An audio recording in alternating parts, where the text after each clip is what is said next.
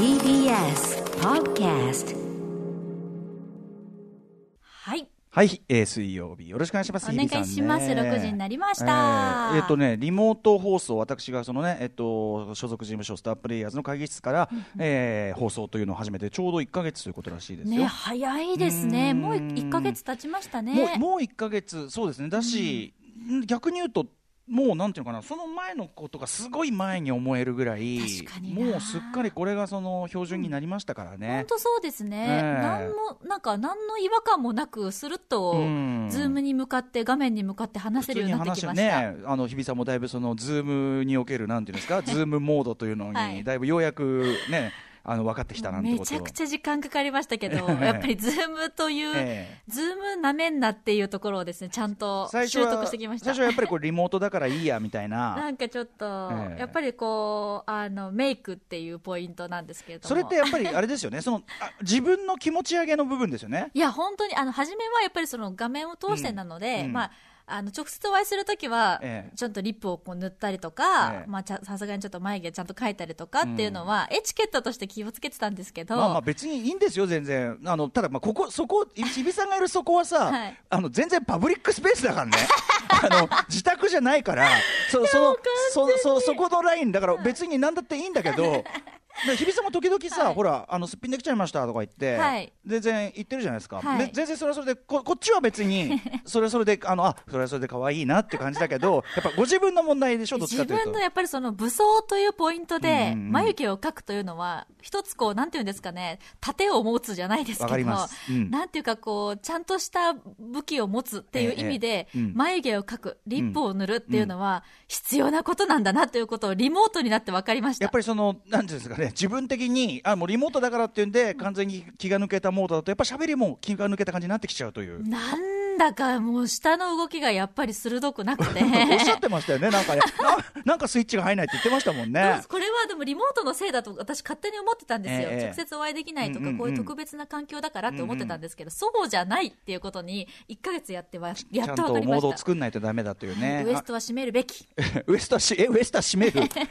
ウエスト締めてない状態、ゴムパンみたいな、ゴムパン。とか、そのふわっとしたワンピースも好きなので、ね、要するにいいじゃないですか、それは。はい、いいんですけど、やっぱりこうギュッてどこかをこうコルセットみたいにやっぱちょっと武装ね、ギュッとね。武装、はいうん、武装という意味で、どっか締めとかなきゃダメだなってことを気がつきました。根本的な部分ですね。わかる気もします私あの自宅からのズームでなんか参加するというような時もあのできる限り全く外に出かけて人と会う時とあの同じぐらいの、はいなんていうのみ身だしなみというか。ははあの心がけるようにしてましてね、やっぱりね。うん。まあ、それでも気が抜けがちではありますけど、はう。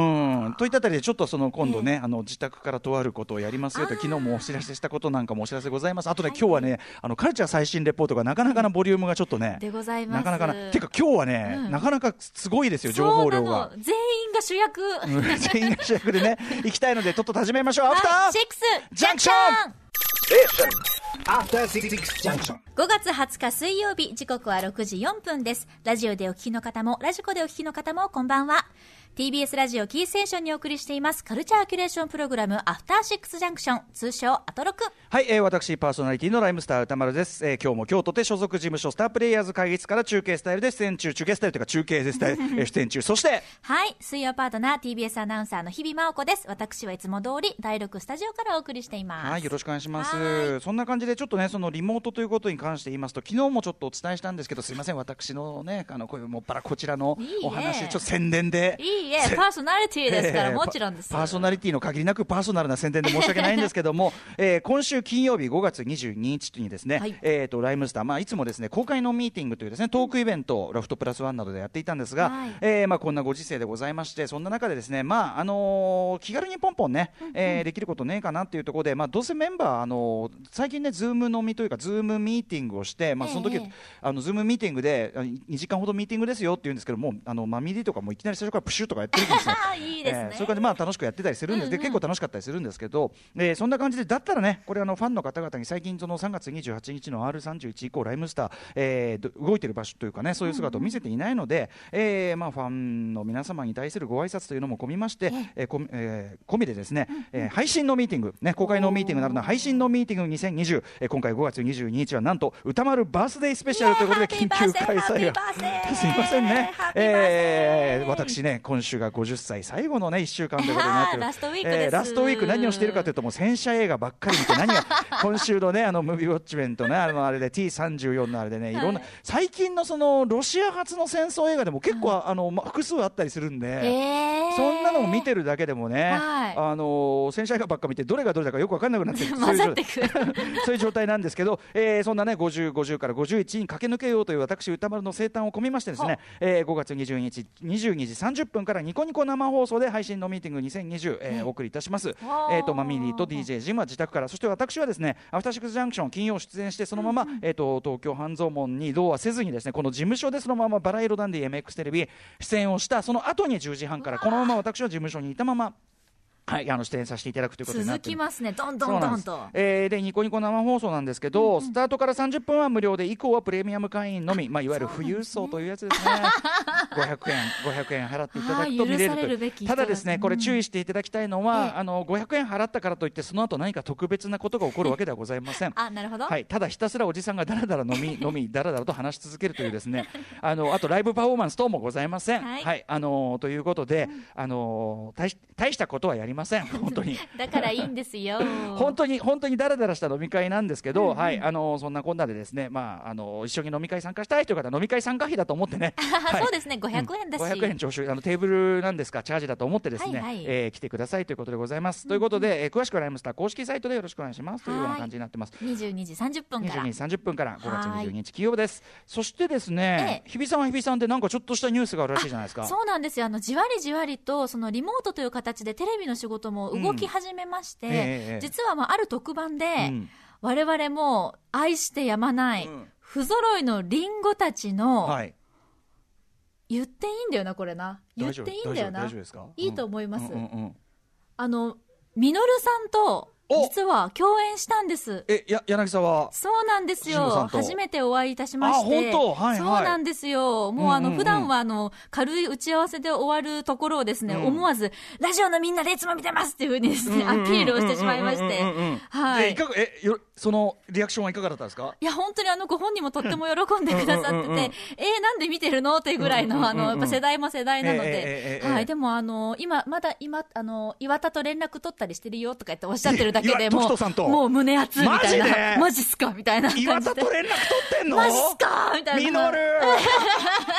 らしいですよ。あそうえはいなんかそれちょっとほっとするねほらなんかあそうやっぱちゃんと今も仲良かったりするんですね。そうみたいです。皆さんの絆は続いてるっていうことを伺っただけでも、もうちょっとファンとしてはもうゾクゾクっとする思いで。はい。柳沢さんも、あの、まあ、うんこの環境の中でいろいろ大変だともおっしゃってましたけども、あのパワフルさはもうまだまだ健全でいらっしゃいました。リモートでもやっぱり、はい。あのそれは何の番組というのはこれからおそうですね。おいおいちょっと確認しながらという感じですが、TBS テレビで放送しますんでね。ちょっとだって。さ日比さんはもともとね中井貴一さんとはちょっととあるね、はい。あのご両親の関係もあってお知り合いだったっていうのがあるから、ええ中井さんそしてねミノルとこう来て、ええ。すごいじゃないですかこれ。いよいよばなんかちょっとバーチャル感っていうか。ちょっと、じわりじわりと。我々ね、不揃いのリンゴたち、まあ、TBS、ね、テレビが誇る本当に名作テレビドラマ、僕はもう日本のテレビドラマ史上でもトップクラスの本当に傑作だと思ってますけど、えね、あれを見る会というのをやったんですよね、はい、我々で。そうですよ。もうなんだか恋しいですわ、あの時期ねが。でさ、2のね、上映会をじゃあ次、い